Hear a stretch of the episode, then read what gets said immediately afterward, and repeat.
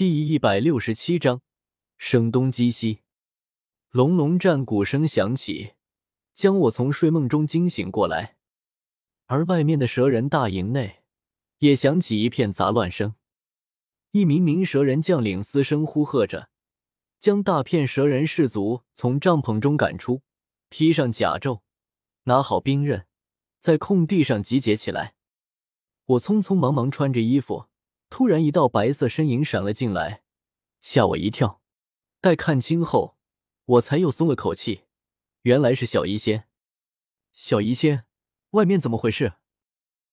她一身白裙，脸上蒙着白纱，站在门帘旁边，轻声说道：“江上出现了数百艘船只，是对面的军队打过来了吧？”什么？我皱了皱眉。此时我已经穿好衣服。我一边往帐篷外走，一边奇怪说道：“他们占据地利，怎么可能会放弃优势，主动渡河进攻？”齐水不仅对蛇人族是天险，对对面的出云叛军同样是天险。别看他们有那么多船只，也不可能把所有的军队一次性投送过来。即便真投送过来，就那一万四千军队，面对蛇人族七万三千大军。也压根不可能是对手，所以他们到底是想干什么？带着这个疑问，我登上了大营东南角的一座瞭望哨楼。我放眼向齐水之上眺望去，此时天色将亮未亮，太阳还未升起，广阔的江面上充斥着密密麻麻一片船影。这些依旧插着出云帝国旗帜的船只，在江面上一字排开。向东西两侧延伸出近十里，端的是浩浩荡荡，旌旗蔽空。咚，咚，咚，咚！对面的战鼓声突然急促起来，所有桨手开始奋力划船，好似下一刻就能登陆北岸。但这当然是不可能的，他们离北岸还远得很，蛇人大军的时间还很充裕。他们陆续集结完毕。一队队不断开赴出营地，在岸边缓缓列阵，同时，那些猎龙弩也投石机也开始在一旁的高地上架设。不对，什么不对？小医仙站在我一旁问道。有江风吹舞着他黑白相杂的头发。我撑着望楼的扶栏，远远凝视着江面，凝视着船队，凝视着那条竖有大道的旗舰。皱眉思索许久，我终于意识到了是哪里不对。距离。我一指远处的船队，说道：“小医仙，你看那些船只，离北岸还有近五里的，怎么这么快就开始冲锋了？”要知道，无论是出云帝国还是加玛帝国，都并没有正规的水师。所谓的水师，无非是上了船的步军，所以。在船上占比很大的桨手，在船只靠岸后，同样要上岸作战。可此时他们离北岸太远，这个距离就冲锋。等船只靠岸后，大量桨手早就累得脱力，压根无法登岸作战。还未接战，就废去己方小半的战力。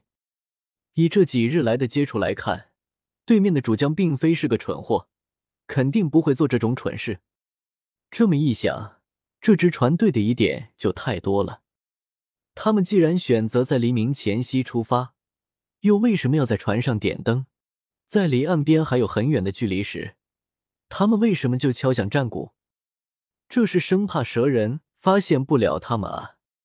我摩挲着下巴，越想越觉得有道理。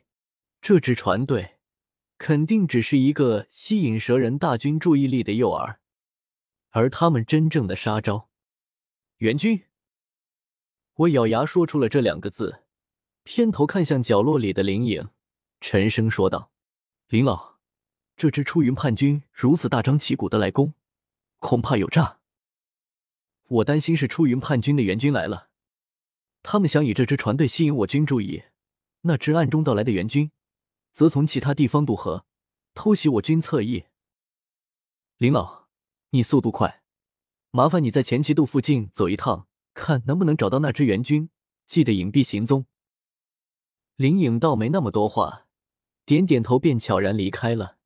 以他暗属性斗皇的身份，做一个斥候实在太过合适，当然也太过奢侈。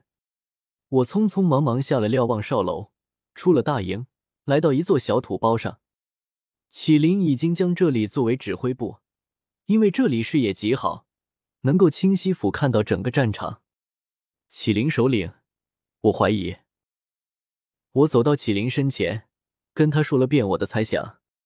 听完后，他皱了皱眉，眺望向远处的江面，咬牙说道：“你们这些人族还真是狡诈，整日里就会玩弄些阴谋诡计，可敢与我蛇人族的勇士正面来上一场决战？”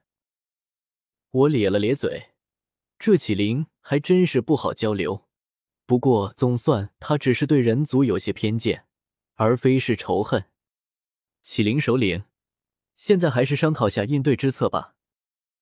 他闻言瞥了我一眼，大概是习惯了我的多嘴多舌，竟然直接说道：“你这人族，将你的计策说出来吧。”我愣了愣，才说道：“启灵首领，我们兵力比多方多，此时自然该将计就计。”你带着大军留在此处，假意中了对方的计谋，而我则带上一万偏师，若是赶得及，就将那支尚未渡河的援军半渡击之；若是来不及，他们已经渡过淇水，就在半路设下埋伏。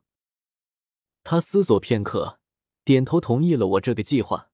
他给了我一块流银的令牌，又让一名蛇人都尉听令于我。